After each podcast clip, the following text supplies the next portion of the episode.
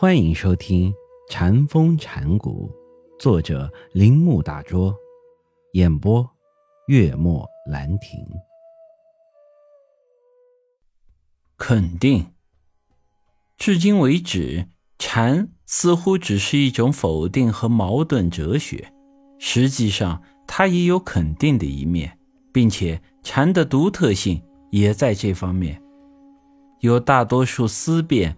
或诉诸情感的神秘主义中，他们的话都是一般性和抽象性的，其中并无多少使其与哲学格言有所不同的地方。例如，布莱克的诗中说：“一粒沙子可看世界，一朵鲜花可看天堂。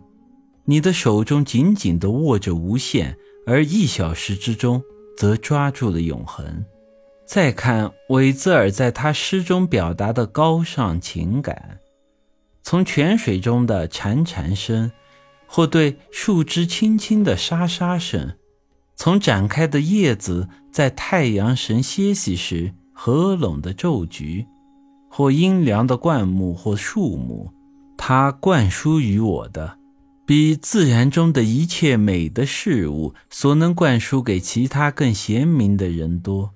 也许我们不能十分确切地了解这些非常敏感的人所感受的，但是我们不难了解他们所表达的这种诗和神秘情感。即使当艾克哈特说：“我用来看上帝的眼睛，就是上帝用来看我的眼睛。”或者当普洛丁纳斯说。心在自省以前所思想的东西时，就他们想在这种神秘话语中所表达的观念而论，我们并非完全不了解他们的意义。但是，当我们接触禅师们所说的话时，就完全不知道该怎么去了解。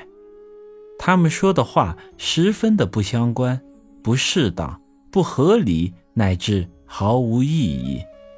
至少表面上是这样的，以致使那些不了解禅家看待事物方式的人对他茫然不解。事实如此，即使最有资格的神秘主义者，也不能完全摆脱理智的作用，终会留下一些踪迹。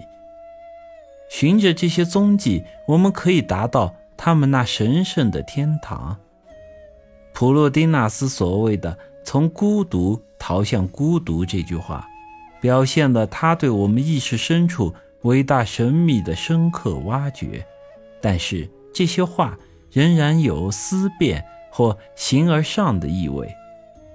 当我们把它和下面所引述的禅家的话排列在一起时，就会如禅家所说，具有一种神秘的意味。